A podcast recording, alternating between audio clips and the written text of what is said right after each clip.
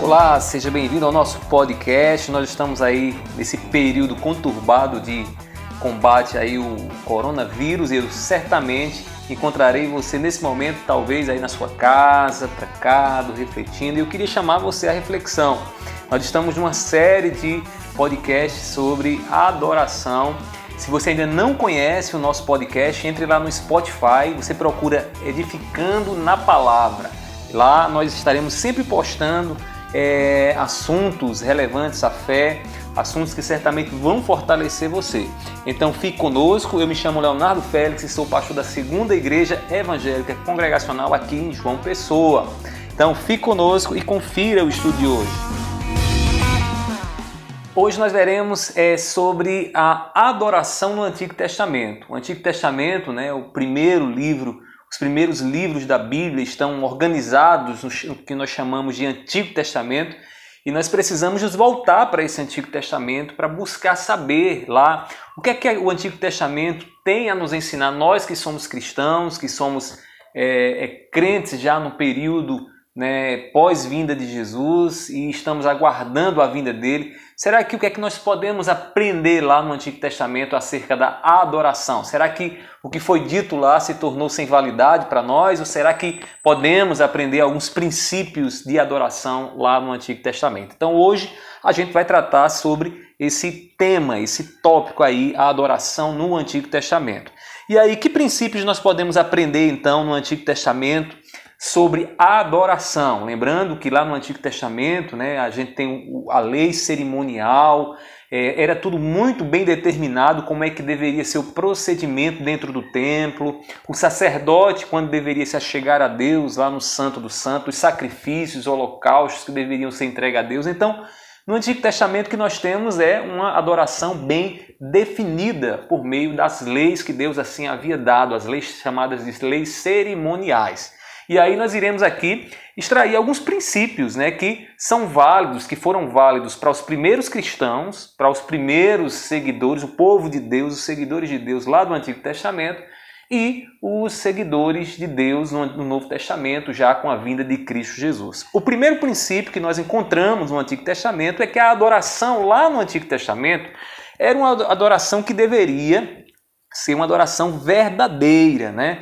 No Antigo Testamento, Deus ele, ele deve ser adorado do mais profundo coração, né? Ele precisa ser adorado em espírito, algo que Jesus vai repetir lá naquele encontro tão famoso, famoso com a mulher samaritana, quando ele vai dizer que Deus procura os verdadeiros adoradores que o adorem em espírito e em verdade. E aí, lá no Antigo Testamento, nós já encontramos Deus com essa exigência né, para, aqueles, para com aqueles que se dirigem a Ele em adoração.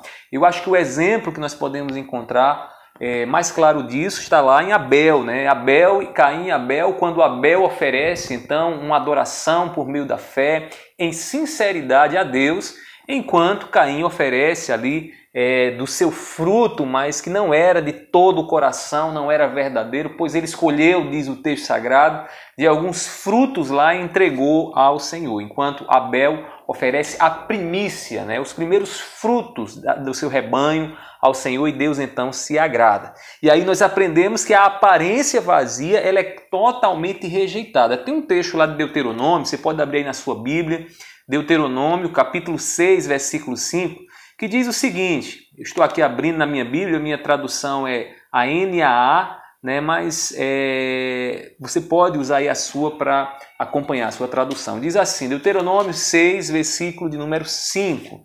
O escritor diz assim, 6, 5, diz, é, estas palavras que hoje lhe ordeno estarão no seu coração. Olhe só o que é que Deus está dizendo aqui. Né? Deus diz a Moisés que aquilo que ele ensina deve estar onde? No coração, porque o coração é a fonte de vida. É no coração que Deus deseja ser buscado e adorado, né? É no coração que de fato esse relacionamento de reconhecimento e de expressão de amor para com Deus acontece. Então, as palavras que Deus havia dado ao seu povo deveriam ficar guardadas no coração do seu povo, porque é no coração que acontece a verdadeira adoração a Deus. Né?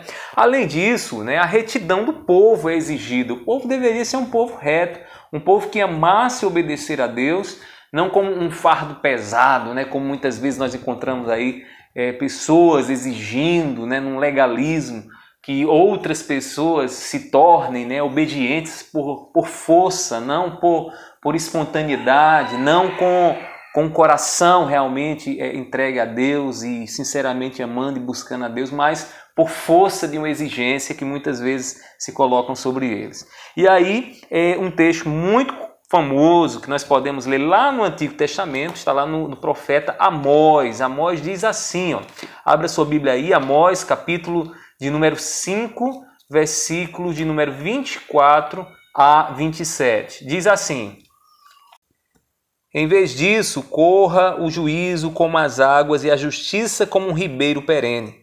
Casa de Israel, por acaso vocês me apresentaram sacrifícios e ofertas de cereais durante os 40 anos no deserto? Pelo contrário, levaram o seu rei Sicute e Quium, o seu deus estrela, imagens que vocês fizeram para si mesmo. Por isso, vou mandar vocês ao exílio para além do Damasco, diz o Senhor, cujo nome é Deus dos exércitos. Então Deus aqui exige retidão daqueles que é, são o seu povo, daqueles que o adoram verdadeiramente no seu coração. E aí nós percebemos esse primeiro princípio. O segundo princípio é o, é, é o seguinte: a adoração no Antigo Testamento era uma adoração que deveria ser dado a um único Deus. Né? O Deus Yahvé ou Yahvé né, é o Deus que deve ser adorado. Isso fica muito claro para nós lá no início do Decálogo dos Dez Mandamentos. Né, e diz assim o texto é, em Êxodo capítulo 20, versículo 3: Não terás outros deuses diante de mim. Deus exige exclusividade. Então nós aprendemos no Antigo Testamento que para adorar a Deus é preciso se voltar a Ele com, com exclusividade. Ele não aceita que nada nem ninguém esteja no mesmo patamar dele em nosso coração, em nossas vidas. E aí precisamos ter cuidado, como já diria lá o João Calvino, o nosso coração é uma fábrica de deuses. Nós estamos sempre olhando para a criação e tomando a criação com algo é, grandioso, como algo a quem precisamos servir e amar. Na verdade, nosso coração precisa amar a Deus acima de todas as coisas e nada pode estar no mesmo pé de igualdade que o nosso Deus. O terceiro princípio que nós vemos aqui é o princípio do sacrifício. Né? A adoração a Deus é um, é um, é um ato sacrificial. E aí tem um simbolismo muito interessante, né? Todas as vezes que o, é, o, eram oferecidos os holocaustos ao Senhor, entre o holocausto, o altar do holocausto e o altar do incenso, né? O caminho ele era salpicado com sangue, esse sangue do sacrifício, né? Sem o sangue do holocausto, ninguém chegaria ao altar de incenso, porque era, era preciso primeiro o sacerdote ali oferecer então o holocausto, que era o, o cordeiro, o animal que era morto, e o sangue era aspergido, derramado, salpicado, para que ele pudesse chegar ao altar de incenso, onde ali aconteceria a adoração. E isso é simbolicamente é para nós é interpretado como o próprio sangue de Cristo Jesus, né? que é colocado então é, sobre as nossas vidas, nos possibilitando esse acesso ao Santo dos Santos, à presença de Deus.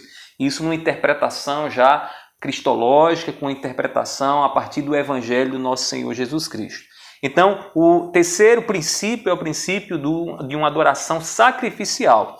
Em quarto lugar, outro princípio que nós percebemos no Antigo Testamento é que a adoração no Antigo Testamento era uma adoração que deveria ser reverente, né? O princípio da reverência.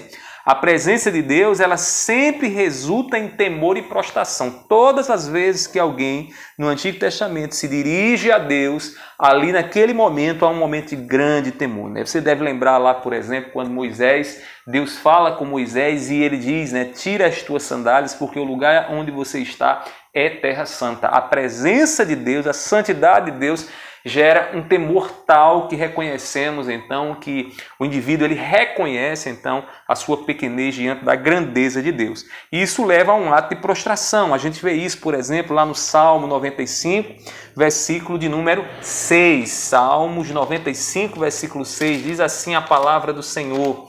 Esse texto nós já citamos em outro podcast, mas eu vou repetir aqui para você. Diz assim, Salmo 95, versículo 6: Venham, adoremos e prostremo-nos, ajoelhemos diante do Senhor que nos criou. Ou seja, diante do Deus Criador, nós precisamos nos dobrar, reconhecendo então assim a sua grandeza. Obviamente, isso aqui é um, um ato simbólico, né? A gente se dobra diante do Senhor, a gente dobra os nossos joelhos diante do Senhor, é, mas antes dos joelhos, o nosso coração precisa estar dobrado diante dele. E por fim, ainda percebemos no Antigo Testamento que a adoração a Deus é uma adoração que precisa ser feita com alegria, né? uma adoração alegre, não uma adoração com tristeza. Não podemos confundir reverência com entristecimento, né? com abatimento. Pelo contrário, reverência né, deve gerar em nosso coração alegria, pois nós temos um Deus que decidiu se relacionar conosco. Né? Deus poderia ter nos abandonado, mas ele não preferiu fazer isso. Ele decidiu vir a esse mundo para nos reconciliar com ele e se entregar naquela cruz, morrendo e nos dando acesso à sua presença. Quando a gente olha para o povo de Israel no Antigo Testamento, o que é que nós vemos? Nós vemos um povo que tocava, cantava, dançava, se alegrava na presença do Senhor. Né? Então ele diz lá no Salmo, né, o salmista diz isso de forma poética, né? É, celebrai com júbilo ao Senhor todos os moradores da terra, ou seja, celebrar ao Senhor com júbilo, com alegria. Adoração a partir do Antigo Testamento é uma adoração que o adorador ele expressa a Deus essa alegria por ter um Deus tão grandioso, um Deus que se torna propício né, a, a nós, que nos dá a, a condição de estar na sua presença como um ato de amor e de misericórdia. E ainda outro princípio, né? Aqui a gente pode enumerar, eu disse que era o último, mas na verdade ainda tinha mais um que eu anotei aqui, que é, o, o, o no caso, a, o respeito ao momento da convocação. Então, o momento em que o povo se reúne para adorar a Deus é um momento que deve ser respeitado e o povo deveria observar isso com muito, com muito cuidado. Né? Do mesmo jeito que a adoração particular tinha importância na vida do povo, a adoração coletiva, seja no tabernáculo ou no, ou no templo, não poderia ser uma adoração descuidada. Era importante ter todo um zelo, seguir a maneira como Deus havia determinado para que essa adoração pudesse acontecer e então assim é, é, o povo mostraria temor a Deus e obediência a Deus ali no ato da adoração. Eu espero que esses princípios aí lhe ajude a refletir e ler um pouco mais diferente né, o Antigo Testamento em relação a esse tema tão crucial e tão importante na nossa vida, que é a adoração. Né? Leve esses princípios para a sua vida, para a maneira como você tem se ido ao ajuntamento da sua igreja, com o povo de Deus para adorar. Não deixe que o seu coração seja tomado por tristeza e abatimento. Esses dias aí de, de coronavírus e todo mundo um pouco apavorado. Né? Mas deixe que a alegria do Senhor invada seu coração, porque o Deus, Criador dos céus e da terra, aquele que tem tudo sob seu controle, ele está no controle dessa situação e ele deve ser adorado em espírito e em verdade. Então, nós ficamos por aqui. Eu espero que, se você gostou, espero encontrar você também lá no Spotify. Você procura lá Edificando na Palavra, Leonardo Félix, né, que é comigo, e aí a gente vai estar lá sempre postando né, assuntos relevantes à nossa fé e à nossa vida, para a glória de Deus. Até o próximo podcast. Um abraço. Tchau, tchau.